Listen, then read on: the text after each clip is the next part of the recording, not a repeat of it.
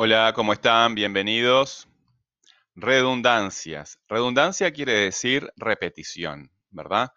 El tema, eh, una de las características, además de ser de lo que se habla, el tema es redundante, los temas se repiten, por eso se pueden hacer algunas cosas con él que vamos a ver más adelante.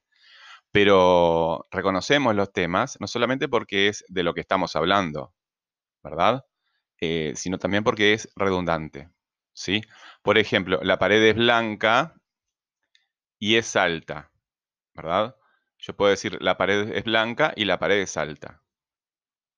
Ahí puede haber una repetición. Lo, que pasa es que quitamos esa repetición porque es innecesaria. Pero el tema tiene redundancia. Redundancia quiere decir repetición. Bueno, cualquier duda, consultas al, al perfil.